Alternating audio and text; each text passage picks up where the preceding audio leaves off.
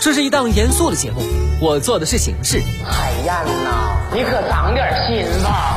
这是一档并不大众的节目，我说的是观点。只要你我让一让，生活真美好。你笑的时候我在思考，我笑的时候希望你能八八九午后加点料，给你不一样的惊喜。欢迎回来，午后加点料，我是海鹏。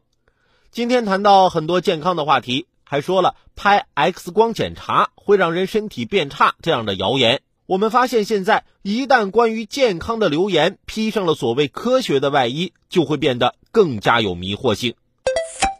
十二月十七号，中国科协在北京举办了“点赞二零一九科普中国”活动，活动现场发布了多项科技领域评选结果。其中最受关注的二零一九年十大科学流言终结榜也新鲜出炉，包括五 G 基站辐射对人体会产生很大影响，中国高铁辐射严重，坐高铁等于照 X 光，电子烟无毒无害是戒烟利器等等，纷纷上榜。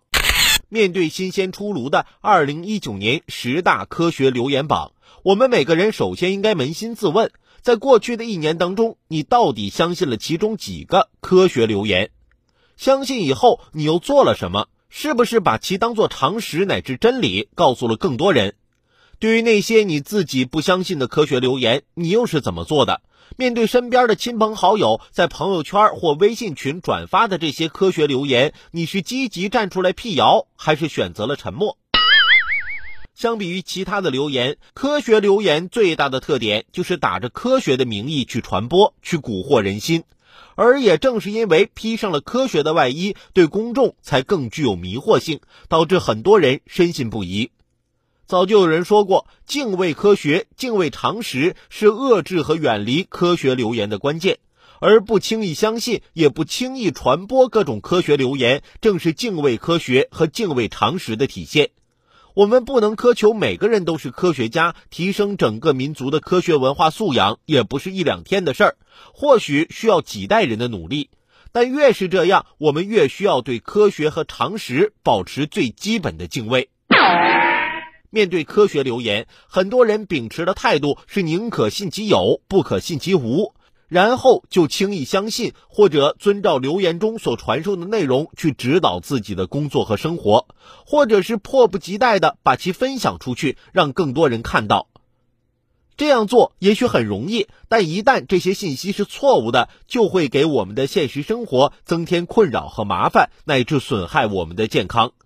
举个很简单的例子。